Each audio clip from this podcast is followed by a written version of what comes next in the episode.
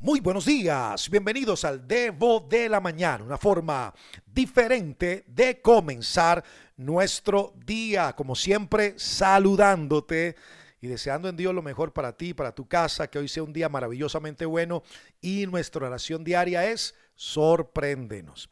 Bueno, te cuento que anoche tuvimos un muy buen tiempo a través de Noches de Vida Plena por Instagram. Al principio, algunos habrán notado que tuvimos ciertos inconvenientes para sostener la señal. Hay mucha situación difícil con la internet aquí en mi, mi ciudad, en Cali, por el tema que hay hoy por hoy. Sin embargo, oramos y logramos sacar adelante entre todos la transmisión de anoche. Algunos desistieron, dejaron de, verla porque dijeron, literalmente Alejo no pudo con la transmisión, pero sí, sí se hizo. Así que si no lograste ver la noche, por A o C motivo, puedes ir a nuestra cuenta Alejo-Alón en Instagram y allí vas a poder chequear una palabra que te va a bendecir muchísimo. ¿Sabes qué?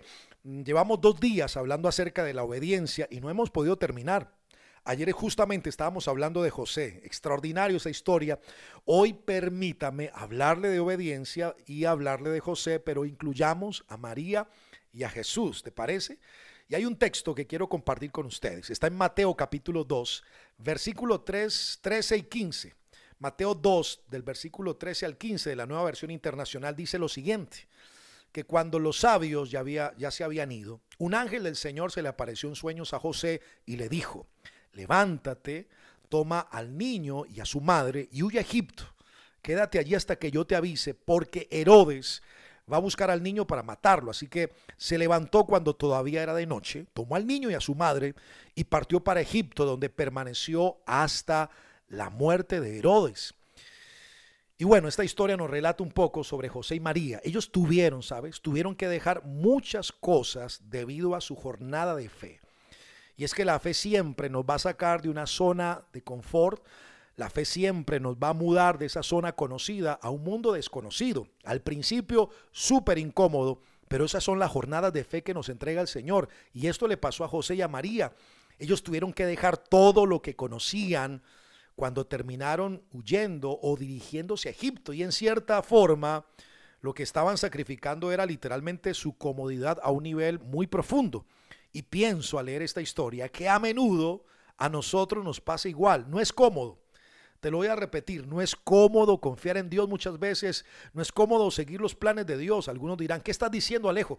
Pues yo no sé si para, para ti es 100% cómodo, pero hay momentos que Dios, cuando plantea sus planes, nos lanza a una zona muy incómoda.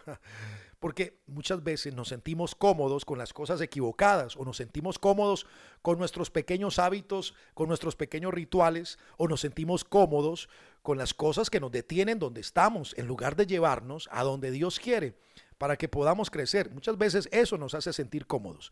Pero sabes, un ejemplo, si tú le entregas tu salud a Dios, probablemente entregarle tu salud a Dios va a significar que tengas que renunciar a alguna de tus comidas favoritos, perro caliente, hamburguesa, grasita y demás. Si le entregas tus finanzas a Dios, probablemente vas a tener que eliminar algunos gastos que no quieres eliminar.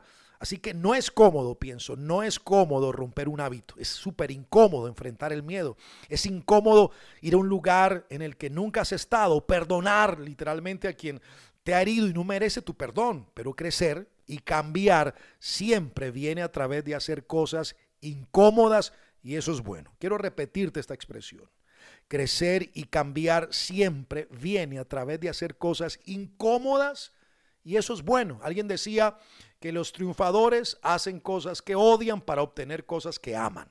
Eso es un peleador de boxeo, un pugilista, un boxeador, un atleta, hacen cosas que odian, madrugar, comer, no sé, dejar de comer ciertas cosas que les gusta, dormir a ciertas horas, abstenerse, hacen cosas que odian para obtener cosas que aman. Eso es importante.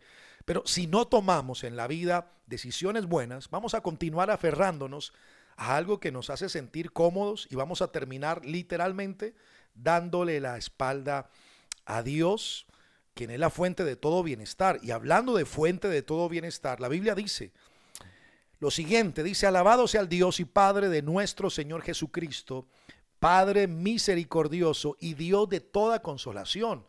La Biblia lo dice en 2 de Corintios 1:3. Sabes, no sé si, si, logras o si sabías, pero la palabra consolación ahí en el texto es sentirte cómodo o tener bienestar. Así que Dios es Padre de todo bienestar.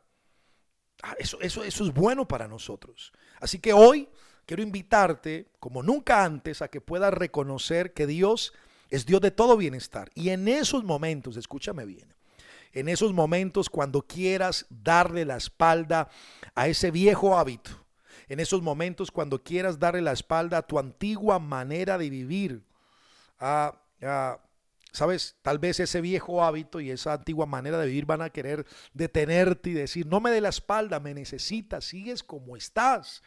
No, no, no, no le hagas caso a esas voces, más bien habla con Dios y dile, Dios, tú eres Dios de toda consolación, dame bienestar. Sabes, obedecer es incómodo, pero es bueno. Y creo que en esta semana Dios nos está hablando y tenemos que dar pasos en jornadas de fe.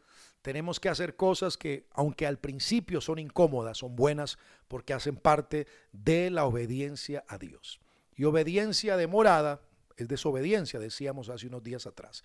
Así que vamos a caminar en esta senda. ¿Qué te parece si oramos juntos en esta hora? Padre, muchas gracias, mi amor, por la palabra que siembras y depositas en nuestros corazones. Señor, creo con firmeza que en estos días nos está llevando un camino de obediencia y obedecer es incómodo, pero hoy reconocemos y hacemos caer en cuenta que, que realmente es bueno.